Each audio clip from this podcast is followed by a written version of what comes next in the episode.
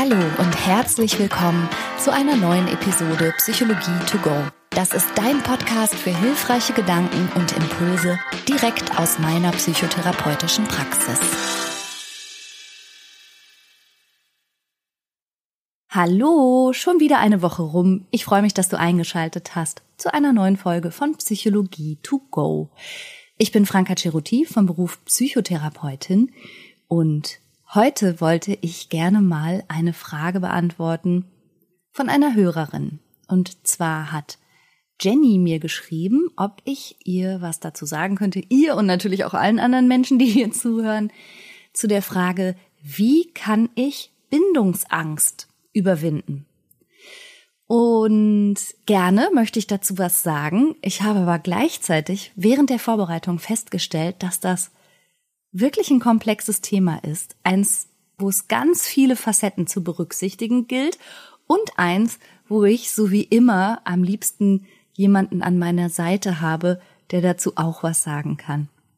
Hallo Christian. Hallo Schönheit.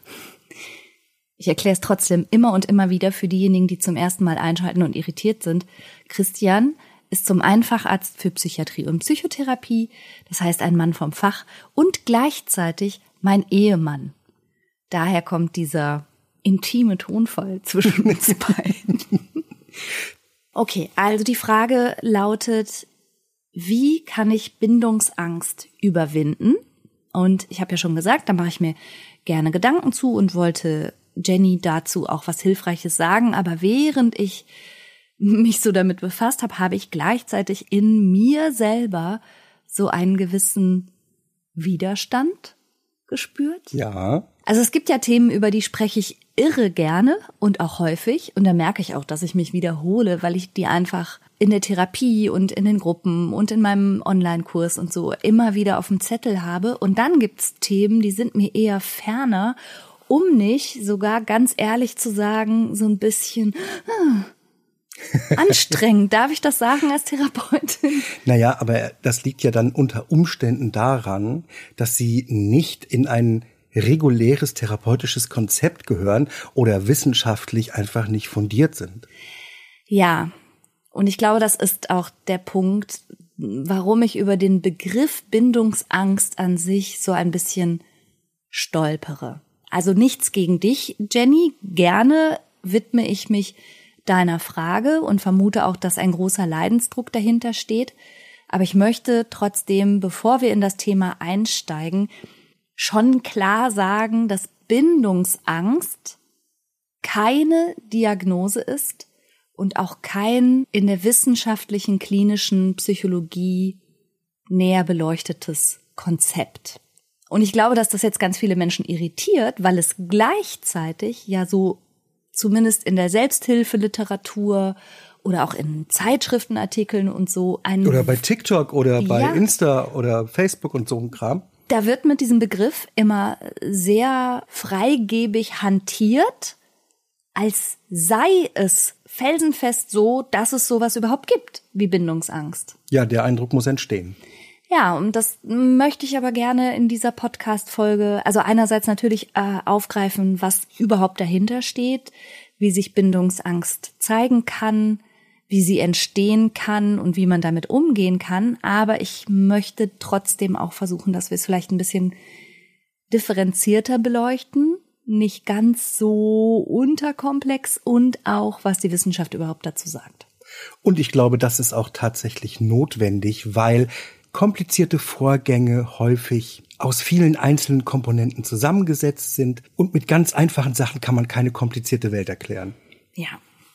Und das merke ich dann jedes Mal, wenn ich einen Podcast vorbereite, logisch zu sehr, sehr vielen, sehr, sehr komplexen Dingen und dann merke, oh, so viel Zeit haben wir gar nicht, das alles richtig gut zu erklären, aber wir geben uns mal Mühe. Also was bedeutet denn Bindungsangst überhaupt? Was würdest du sagen? Wenn Klienten zum Beispiel an mich damit herantreten oder so wie ich das aus sozialen Medien mitbekomme, ganz trivial die Unfähigkeit oder die Angst davor, eine feste Bindung einzugehen. Mhm. Und es handelt sich, wenn es darum geht, meistens um Paarbeziehungen. Mhm. Und kommen die Betroffenen selber zu dir und sagen, Tag, Herr Doktor, ich habe eine Bindungsangst oder wie spielt sich das ab? Das ist tatsächlich noch nie vorgekommen. Mhm.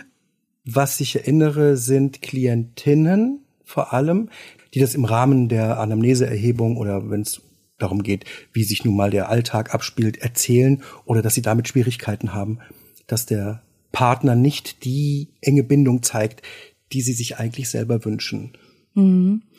Genau, ich glaube, das ist auch mit Bindungsangst gemeint, dass Menschen entweder gar keine Bindung oder Beziehung und eben vor allen Dingen romantische Liebesbeziehung eingehen oder wenn doch, dann immer so mit Hintertürchen, also so mit entweder weiterhin sehr eindeutig abgegrenzten Bereichen, die nur für sie sind. Also sie gehen zwar eine Bindung und eine Beziehung ein, behalten sich aber ganz viel Freiheiten vor. Mhm.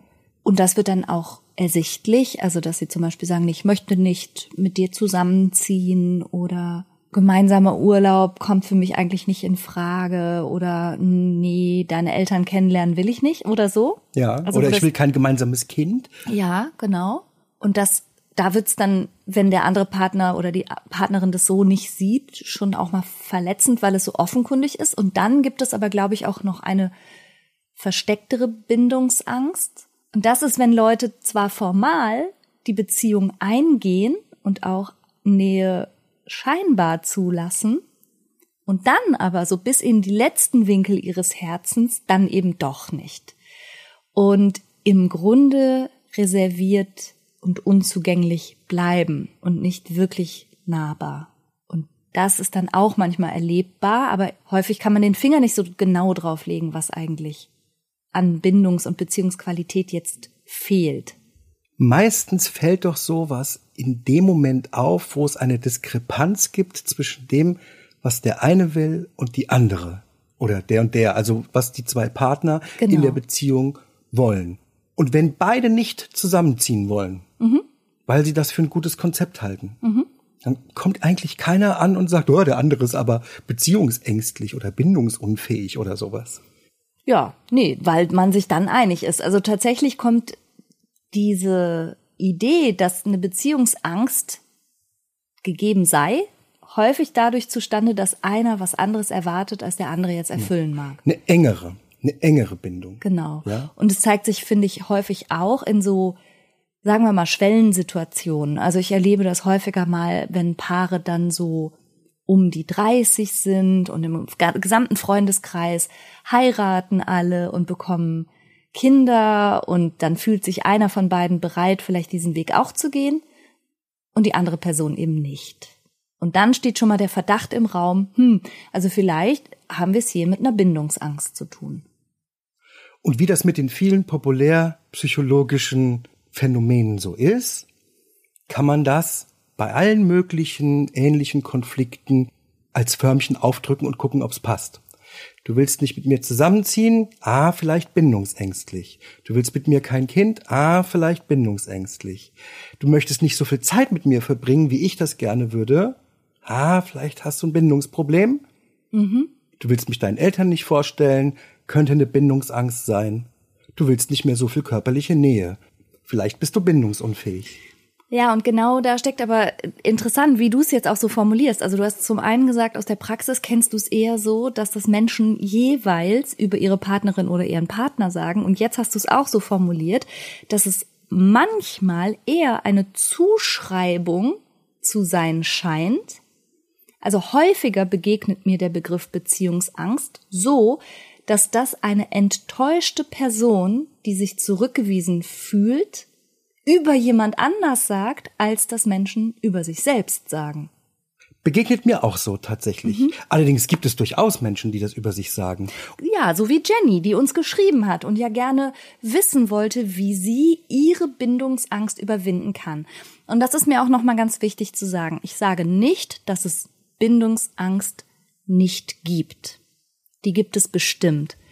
Es ist allerdings schon so, dass ich den Eindruck habe, dass der Begriff alles in allem ein bisschen überstrapaziert wird und eben so viel herangezogen wird zur Erklärung von Umständen, die vielleicht mit Angst im engeren Sinne gar nichts zu tun haben. Oder vielleicht auch nicht mit Unfähigkeit. Ja, genau. Wo kommt das denn jetzt ursprünglich her? Ja, also ursprünglich geht das zurück, diese ganze Idee von der Bindungsangst, auf Forschung von John Bowlby und Mary Ainsworth.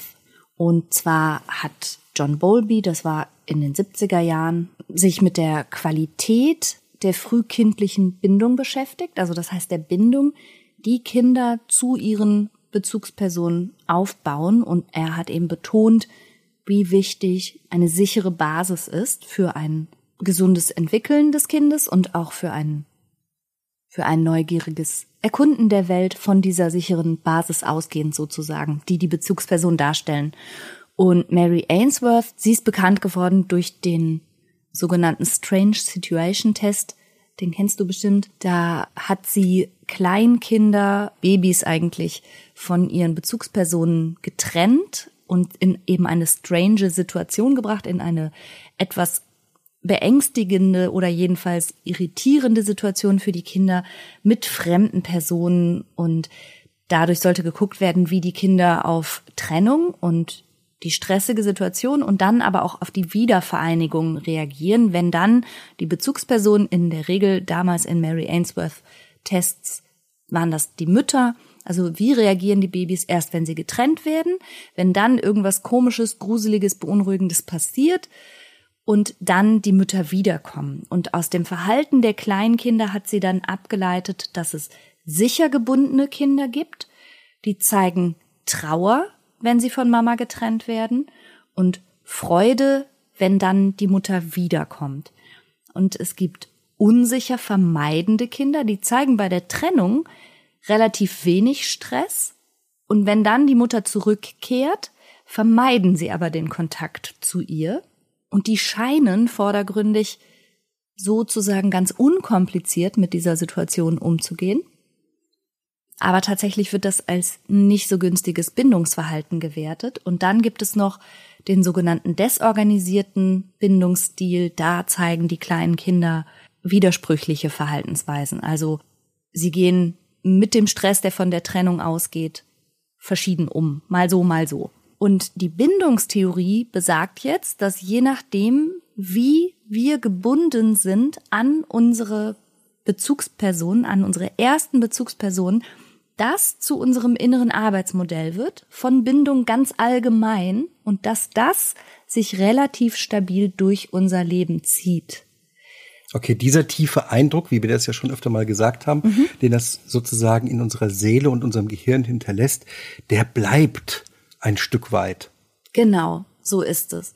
Und dann müsste man also demnach davon ausgehen, dass wenn Kinder vor dem Hintergrund ihrer Beziehungserfahrung unsicher gebunden sind und ängstlich vermeidend, dass sie dann auch im Erwachsenenalter vielleicht Angst vor Beziehungen haben, weil sie eben einfach keine guten Erfahrungen damit gemacht haben. Ist ja soweit so nachvollziehbar, oder? Also kann man sagen, dass eine Bindungsstörung, die jetzt so immer bezeichnet wird, eigentlich ein ungünstiger Bindungsstil ist. Es gibt also wissenschaftlich fundiert gibt es Bindungsstile, nicht erstmal die Störung. Ach so. Richtig? Ja, genau. Also die Wissenschaft sagt, ja, das stimmt. Wenn die Bezugspersonen auf das frühkindliche Verhalten nicht schnell oder nicht zuverlässig reagiert haben und keine gute Bindung passiert ist, dann kann sich das durchs Leben ziehen und sich als Bindungsstil im Erwachsenenalter zeigen. Damit ist noch nicht gesagt, ein ängstlich vermeidendes Kind hat als Erwachsener eine Beziehungsangst. Ja, verstehe.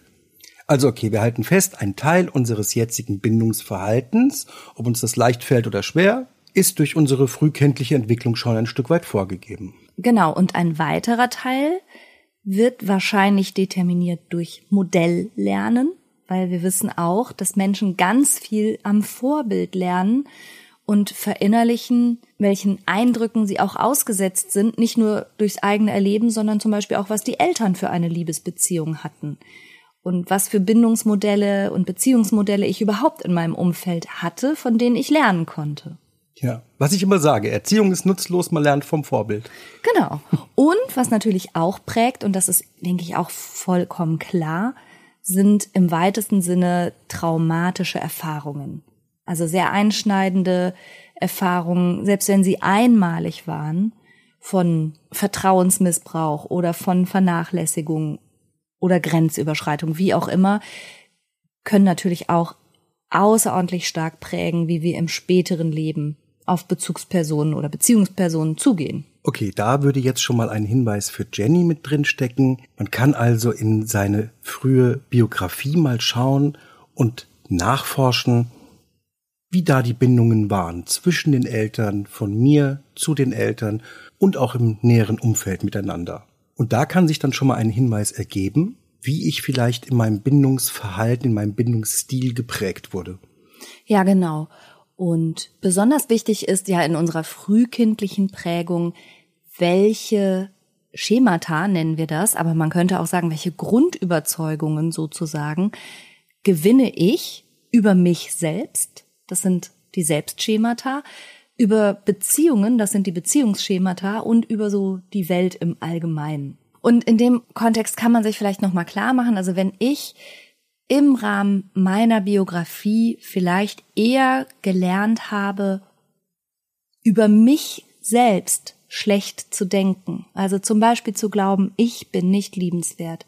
Ich bin keine attraktive Person. Ich bin niemand, mit dem Menschen gerne Zeit verbringen. Ich bin eine Belastung und so weiter. Also wenn man viele negative Überzeugungen über sich selbst gewonnen hat oder auch gewinnen musste, je nachdem, dann ist das häufig verbunden mit einer großen Angst, verlassen zu werden. Und das kann sich dann zum Beispiel in so einem ängstlichen Bindungsstil zeigen. Also, dass man sehr besorgt ist um Beziehungen, sich vor Ablehnung stark fürchtet, viel Aufmerksamkeit und viel Bestätigung braucht von der Partnerperson. Und wenn man aber eher negative Glaubenssätze gelernt hat in Hinblick auf die anderen Menschen. Also ich habe von anderen nichts Gutes zu erwarten.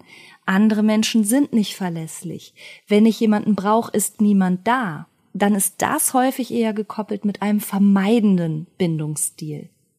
Okay, das sind allerdings wiederum Sachen, die später als frühkindlich gelernt werden, die im Grunde genommen ja ein ganzes Leben lang gelernt werden können, oder? Ja, und genau das ist der Punkt. Also ich habe ja schon gesagt, dass die Forschung von Bowlby und Ainsworth und auch viel nachfolgende Forschung nahelegt, dass der frühkindlich erworbene Bindungsstil relativ stabil ist. Es gibt aber auch Forschung, die zeigt, dass er dennoch nicht unveränderlich ist, sondern selbst wenn ich zum Beispiel einen vermeidenden Bindungsstil habe und eigentlich denke, emotionale Nähe ist gefährlich und Intimität kann ich nicht zulassen, weil ich dann verletzt werde. Und Unabhängigkeit und Freiheit ist das Wichtigste und so weiter. Und komme dann aber in eine gute, verlässliche Beziehung mit einer sehr unterstützenden Person, die mir zeigt, dass sie verlässlich ist und dass sie meine Grenzen respektiert und dass sie auch meine Autarkie stützt, obwohl wir in einer stabilen Bindung sind, dann kann sich mein Bindungsstil verändern. Und dann bin ich nicht mehr das, was man bindungsängstlich bezeichnet, zum genau. Beispiel. Genau. Damit möchte ich eigentlich Jenny sagen, das ist veränderlich. Und warum auch immer du dich jetzt als bindungsängstlich erlebst, das hat mit Sicherheit eine Geschichte, aber es ist keine unendliche Geschichte, sondern es ist eine veränderliche Geschichte. Also nur weil etwas schon immer so war oder mit einer gewissen inneren Logik heute so ist, wie es ist, heißt das eben überhaupt nicht, dass es so bleiben muss. Also, jetzt haben wir schon zwei Sachen. Wir haben die frühe Bindungserfahrung, aus der ergibt sich der Bindungsstil und dazu kommen dann noch weitere Lernerfahrungen, die unsere Glaubenssätze prägen, die durch konkrete Beziehungserfahrungen veränderbar sind. Ja, und das ist ein wichtiger Punkt. Also wenn die, die korrigierende Erfahrung sozusagen, das ist ja ein Dreh- und Angelpunkt in der Therapie überhaupt. Also wenn wir nicht an die Möglichkeit von korrigierenden Erfahrungen glauben würden, wäre unser Beruf ja hinfällig. Ja, genau. Ne, dann würden wir ja sagen, ja, puh, Pech, ne? Da hast du jetzt in deinem Elternlotto ein bisschen ins Klo gegriffen. Das ist so, das bleibt so. Und so ist es Gott sei Dank ja nicht. Nee. Aber Franka, bedeutet das jetzt auch, dass wenn ich mit einem sicheren Bindungsstil gesegnet bin und schlechte Erfahrungen mache oder schlechte Modelle in meinem Umfeld habe, da zerbrechen die Beziehungen, da wird betrogen, da, da passt das alles nicht und geht in die Brüche, dass sich dann mein Bildungsverhalten auch ändern kann, zum Schlechteren in Anführungszeichen wieder. Ja, ehrlich gesagt, ja, ehrlich gesagt, na klar, es kann sein, dass du ganz sicher gebunden bist und in deinem Elternhaus ist alles super gelaufen. Nehmen wir es einfach mal an. Und dann machst du aber dreimal hintereinander furchtbare Beziehungserfahrungen, wo Menschen wirklich mit dir mies umgehen, dein Vertrauen missbrauchen, dich hintergehen, dann, dann ist es ja sozusagen vernünftig und genau das charakterisiert ja sozusagen die Fähigkeit der Anpassung von Menschen, dass du dich daran sozusagen an die reale Erfahrung anpasst. Das macht uns ja aus. Wir sind ja lernfähig. Wir sind ja nur ja, nicht doof. eben, genau. Und sogar wenn du vielleicht in einer ganz glücklichen, stabilen Beziehung bist, aber siehst um dich herum reihenweise die Partnerschaften kaputt gehen oder in deinem Freundeskreis häufen sich die Scheidungen oder so, dann ist es doch vielleicht vernünftig, dass du in Betracht ziehst, dass Bindungen auch nicht unverbrüchlich sind und so. Weißt du, wie ich meine? Und deshalb, was genau bedeutet denn eigentlich Bindungsangst? Ich hätte jetzt super gerne die Chance gehabt, mit Jenny mal darüber zu sprechen, was sie eigentlich genau meint und woran sie festmacht, dass sie eine Bindungsangst hätte. Es ist ja häufig doch nicht die Bindung, von der man Angst hat, sondern die Konsequenz, die aus der Bindung entsteht, oder? Ja, genau das ist der Punkt. Also als erwachsene Menschen, wenn man die dann mal genauer fragt, was fürchten sie denn, dann ist es oft nicht die Bindung an sich, sondern zum Beispiel, dass mit Bindung vielleicht eine gewisse Einschränkung einhergeht. Das ist ja auch so, tut mir leid. Ja, ja. Oder wenn man Bindung zum Beispiel mit einer Eheschließung besiegelt, dass das auch, zumindest in vielen Partnerschaften, Exklusivität fordert und Monogamie. Und da steht nicht jeder drauf. Ist das dann Bindungsangst?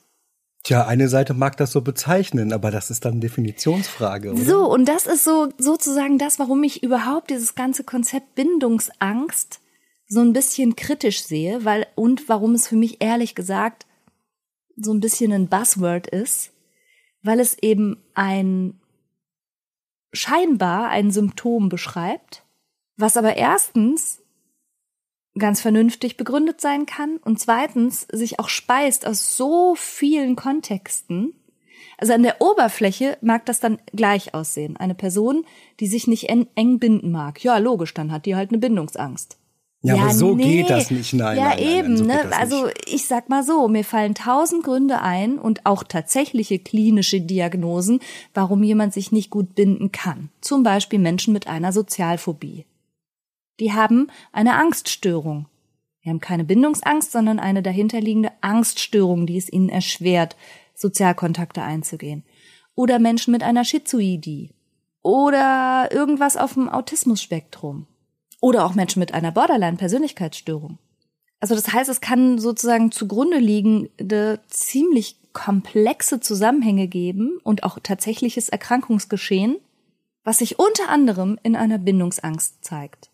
Und umgekehrt gibt es aber auch so triftige Gründe, keine Beziehung einzugehen, keine Kinder mit einer Person haben zu wollen, sich überhaupt nicht dauerhaft monogam binden zu wollen und so weiter, die sehen auch wie Bindungsangst aus, sind aber überhaupt nicht pathologisch. Weißt du, wie ich meine? Ja, sondern sie tun was für dich.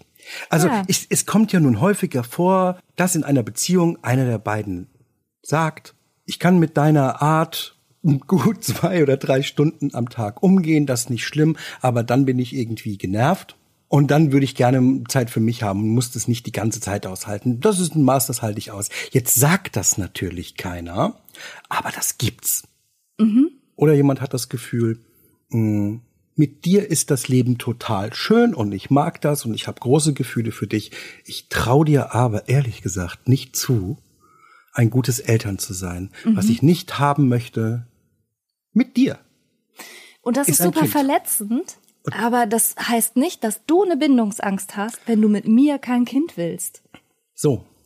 Das können, wenn man so will, gute Gründe sein, oder ich kann ja das Gefühl haben, ähm, mit meinem Partner oder meiner Partnerin total gut zusammenzupassen. auf der Couch und im Urlaub ähm, und sogar zusammen arbeiten zu können. Aber was überhaupt nicht gut geht, wo wir einfach nicht matchen, das ist gemeinsam wohnen, uns ein mhm. Badezimmer zu teilen. Mhm. Und dann sage ich, weißt du was, alles cool, aber ich finde getrennte Wohnungen super. Ja, und das ist keine Bindungsangst, wenn das beide so sehen. Wenn es aber nur eine Person so sieht, dann fühlt die andere Person sich vielleicht zurückgewiesen und leitet daraus ab, du hast eine Bindungsangst. Ja, aber das meine ich, so ist es dann halt eben nicht, sondern es gibt einen schönen, konkreten Grund. Genau. Und das ist so der Grund, warum ich denke, Beziehungsangst oder Bindungsangst ist vielleicht kein ganz glücklicher Terminus, weil er entweder banalisiert, wenn Leute wirkliches psychologisches und psychiatrisch relevantes Geschehen in Wirklichkeit haben, dann haben die nicht eine Beziehungsangst, sondern zum Beispiel eine Sozialphobie. Oder es gibt total gute Gründe und die Gesellschaft verändert sich auch. Und es muss nicht jeder mit Mitte 30 verheiratet und in einer festen monogamen Beziehung sein, sondern es gibt so viele Lebensmodelle und die Gesellschaft individualisiert sich und Beziehungsmodelle werden viel freier. Und da finde ich wiederum pathologisiert der Begriff über Gebühr einfach freie Lebensentscheidungen von erwachsenen Menschen.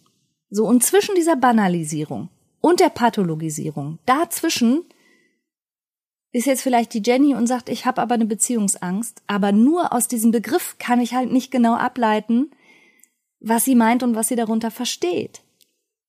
Es kann sein, dass man seinen Menschen noch nicht getroffen hat. Mhm. Ich habe das schon ein paar Mal erlebt, dass Menschen mir einfach gesagt haben, dass sie aus Beziehungen wieder ausgestiegen sind und dann haben sie den oder die richtige getroffen und das war's dann. Und dann wollten sie alles, was sie vorher nicht hatten. Dann wollten sie auf einmal Kinder, dann wollten sie auf einmal heiraten und dann haben sie sich da völlig reingestürzt. Ja. Und Beziehungsprobleme an sich können relativ komplex sein. Und wenn man Beziehungsprobleme hat, dann tendiert man auch dazu, gemeinsame Zeit zu reduzieren, um Konflikte zu vermeiden beispielsweise. Oder weil ein Teil der verbrachten Zeit mit Freunden mehr Freude bringt. Das kann durchaus einfach so sein. Mhm. Und in dem Fall würde ich so der Trivialität auch mal ein bisschen Chance einräumen. Ja, wobei das natürlich, wie gesagt, aus Sicht einer sich zurückgewiesen fühlenden Person so trivial halt eben nicht ist. Also ich selber habe die Erfahrung auch schon mal gemacht in einer Beziehung, auf die die andere Person sich nicht einlassen wollte, nicht so richtig, nicht so sehr wie ich. Mhm. Und das hat sich halt zum Beispiel in so Sachen geäußert wie Ewigkeiten die eigene Wohnung zu behalten, aber gleichzeitig bei mir zu wohnen. Dann in der gemeinsamen Wohnung so, ich habe es immer so empfunden als bloß keinen Dübel in die Wand hauen. Das war schon zu verbindlich, so okay. schon zu sehr für die Ewigkeit, weißt du, wenn man so ein Regal mal andübelt. Und das war für mich als die Person, die sich zurückgewiesen gefühlt hat, sehr verletzend. Und dann war die Theorie der Bindungsangst eine für mich selbstwertdienlichere. Aha. Weil wie hätte ich das sonst erklären sollen? Also aus heutiger Sicht weiß ich, wir waren kein gutes Match und vor allen Dingen nicht aus seiner Sicht, offensichtlich. Aber damals war es für mich ein bisschen schöner zu sagen, der hat sicherlich eine Beziehungsangst. Ist ja auch klar, guck dir die Eltern an. Weißt du? Ich bin nicht schuld, die Beziehung ist nicht schuld.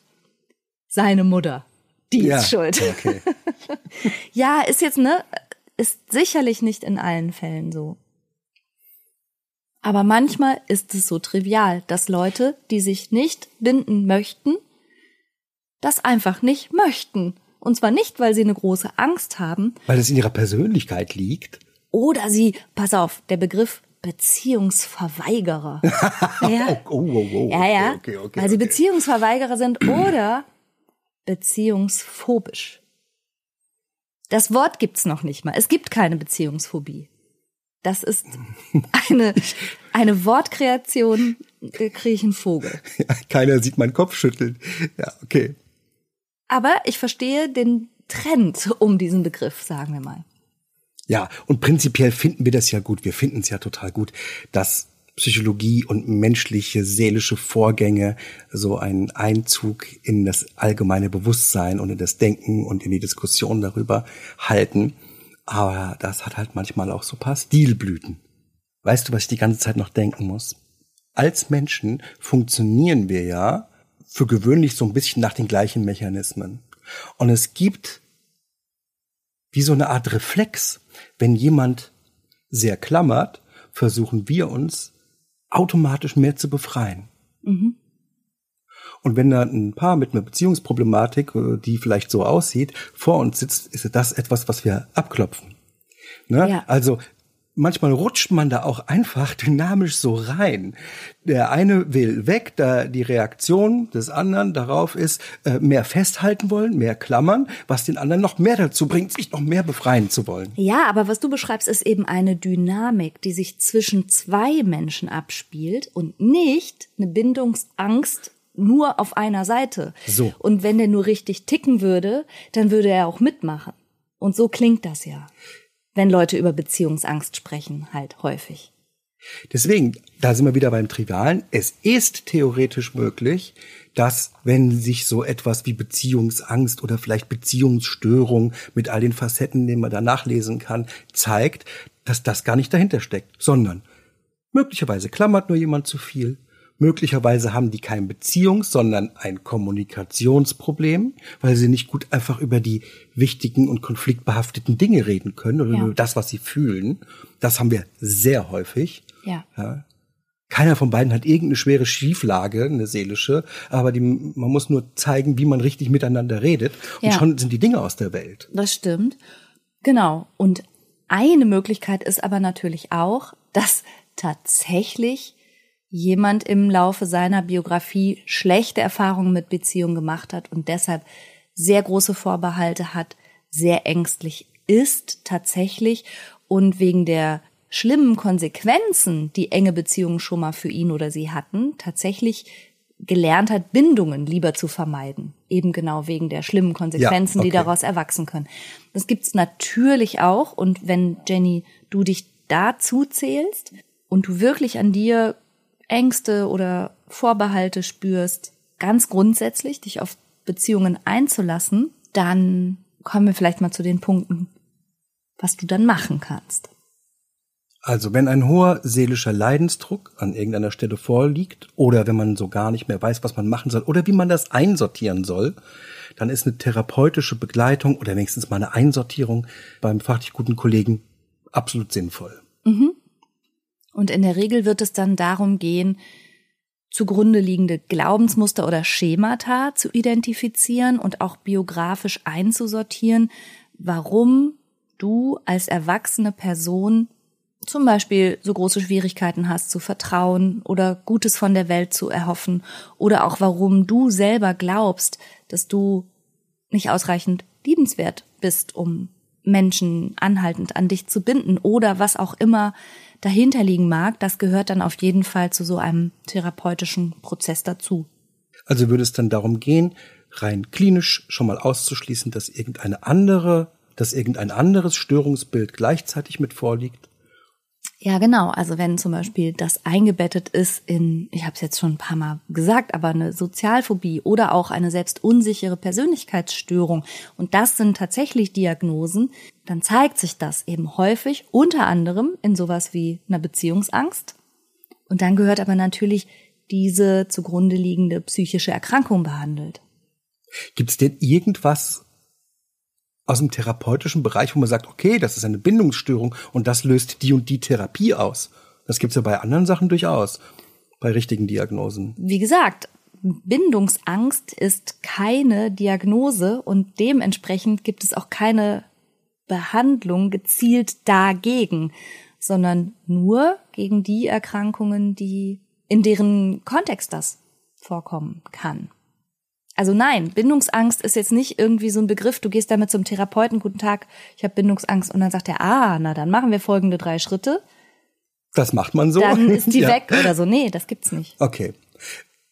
Und das liegt vermutlich jetzt auch daran, dass es eben so individuell ist. Das heißt, was ja. für einen Stil hast du? Was hast du dann gelernt? Ja, genau. Welche Überzeugungen hast du? Hast du eine Begleitschieflage?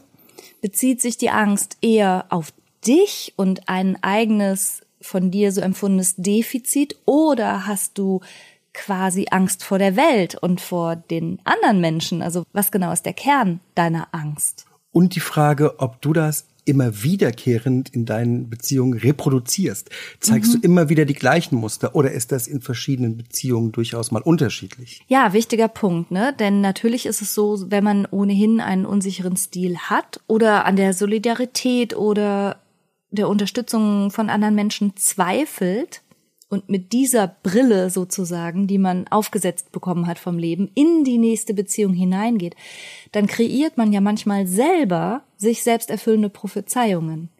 Also wenn ich schon zum Beispiel Verrat oder mangelnde Solidarität erwarte, werde ich ja möglicherweise dein Verhalten vor dem Hintergrund meiner eigenen Vorannahme so interpretieren. Dann passiert irgendwas, was durch alles Mögliche erklärt werden könnte. Aber ich erkläre es durch meine Schablone, durch die Brille, durch die ich in die Beziehung gucke. Und das ja. ist halt auch wichtig zu betrachten. Ne? Wir hatten das schon mal äh, besprochen, ganz konkret. Kannst du dich erinnern in, in deiner Podcast-Folge? Ja, Glaubenssätze. Mit dem, nee, mit dem Handy. Was? Ins Handy gucken. Beim Partner ins Handy gucken. Mhm. Weil du selber unsicher bist und vermutest, das könntest du irgendwas entdecken. Und dann wirst du erwischt beim ins Handy gucken. Und damit produzierst du mhm. durch deine Beziehungsunsicherheit die tatsächliche Beziehungskrise. Genau.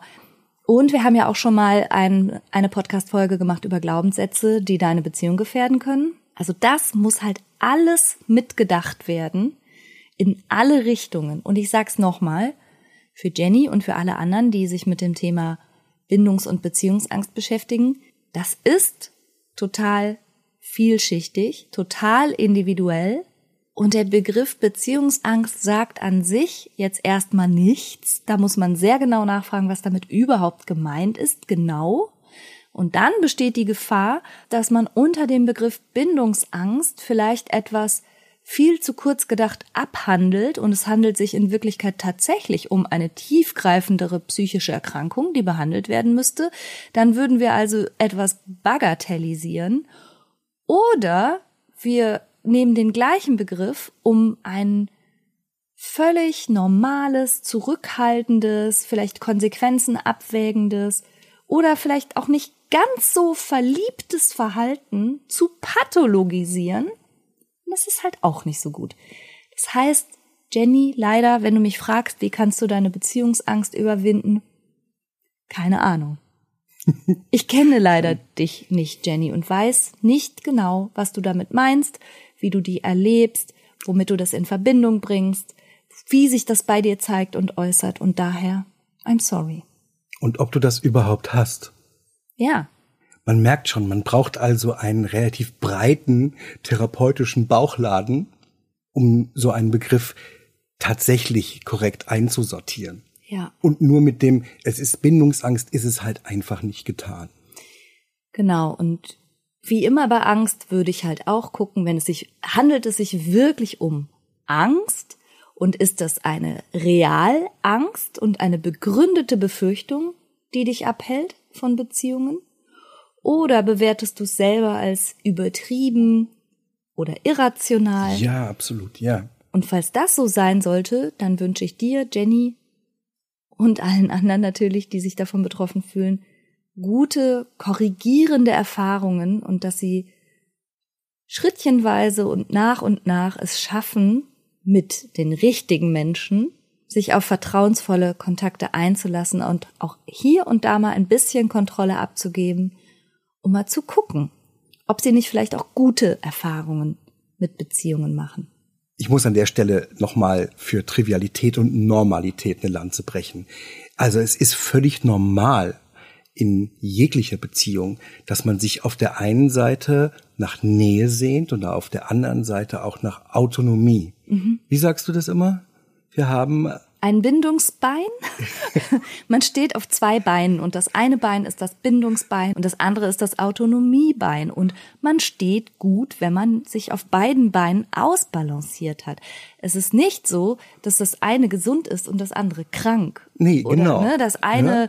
muss man können und das ist erstrebenswert und das andere ist Ausdruck von einer Angst oder so. Nee. Und so läuft man auch, ne? Man wechselt. Ja. Hin und her. Ja, und ich sag's nochmal. Ich bin so kritisch mit dem Begriff, weil ich einfach auch sehe, dass wir in einer sich sehr verändernden Gesellschaft leben, die auch Bindung, gerade auch übrigens für Frauen, überhaupt nicht mehr enge Bindung als einzige Option sozusagen bereithält. Und ich kann verstehen, vor welchem gesellschaftlichen Hintergrund das vielleicht kritisch, schrägstrich pathologisch sogar gesehen wurde, wenn Menschen sich diesem scheinbar allgemeingültigen Konzept irgendwie entziehen wollten und vielleicht freier leben, wie auch immer. Das heißt, wenn wir von jemandem annehmen, dass er tatsächlich und wahrhaftig bindungsgestört, bindungsängstlich ist, mhm. dann ist das noch nicht mal schlimm, schlecht oder pathologisch, sondern es kann einfach er sein oder sie sein. Und naja, doch, wenn du sagst Bindungsstörung, bedeutet das ja immer, dass jemand sich gestört fühlt. Und jetzt ist die Frage, wer? Wenn die Person selbst sich dadurch gar nicht gestört fühlt, ja, bitte. Ist das schon mal ein ganz zuverlässiger Hinweis, dass wir es dann nicht mit einer Störung zu tun haben? Wobei es natürlich schon auch, sagen wir mal, Ausschläge gibt in der Persönlichkeitsstruktur, die durchaus für andere Menschen störender sind als für die Betroffenen selbst. Ich denke jetzt vor allen Dingen an zum Beispiel eine narzisstische Akzentuierung. Das ist auch eher für andere störend und nicht für die Betroffenen selbst. Aber in aller Regel kann man sagen, Störung ergibt sich, wenn die betroffene Person selber sich gestört fühlt. Nicht, wenn sich jemand anders dadurch verletzt oder gestört fühlt. Und hinter dem Wunsch, keine enge Bindung einzugehen, kann auch einfach nur der Wunsch stehen, keine enge Bindung einzugehen und nicht zwingend eine Angst. Ja. Ja, ich, ich weiß nicht, ich bin jetzt gerade ein bisschen unzufrieden, weil ich denke, jetzt haben wir aber vielleicht den Umstand, dass ja vielleicht wirklich jemand tatsächlich Angst haben kann, eine Bindung einzugehen, ein bisschen wenig gewürdigt. Wir haben jetzt gesagt, naja, wenn das jemand hat, dann ist es vielleicht eingebettet in einen größeren Kontext. Oder wenn es jemand hat, dann ist es vielleicht ganz normal. Aber gibt's das nicht auch, dass Menschen tatsächlich eine Bindungsangst haben, isoliert, nur das und auch nur das muss beguckt werden? Jetzt schiebst vielleicht meiner mangelnden Erfahrung zu, aber habe ich so isoliert persönlich noch nicht gesehen oder in der Behandlung gehabt. Ich würde denken, wenn Nähe und Bindung ein psychologisches Grundbedürfnis ist und jemand da wirklich Angst vor hat, also auch im Sinne von starkem Vermeidungsverhalten und großer Beunruhigung, wenn dann doch Nähe aufkommt und so. Das trifft so sehr unsere menschliche Mitte, also unseren Kern. Da würde ich auf jeden Fall mal mit einem Fachmenschen drüber sprechen, was es damit auf sich hat.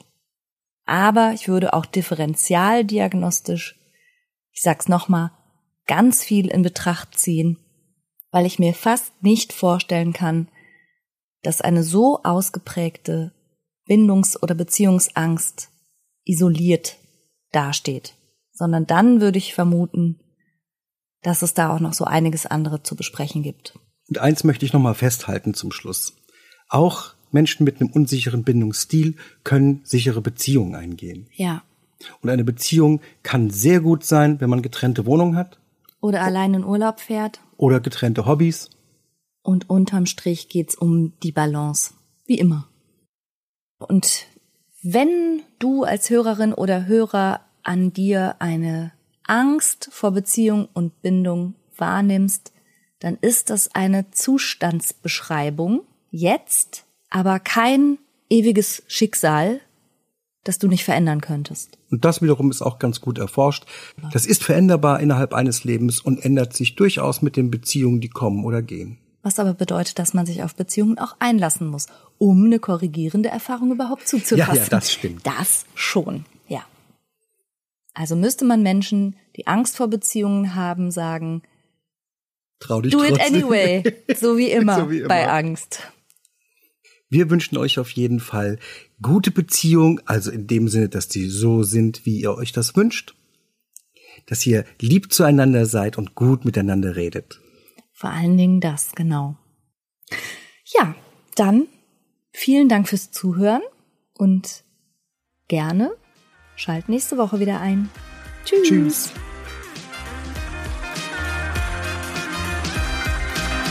Das war's für heute. Ich hoffe, du konntest eine Menge frischer Gedanken für dich mitnehmen. Mehr davon gibt's auch auf meiner Seite www.franca-ceruti.de.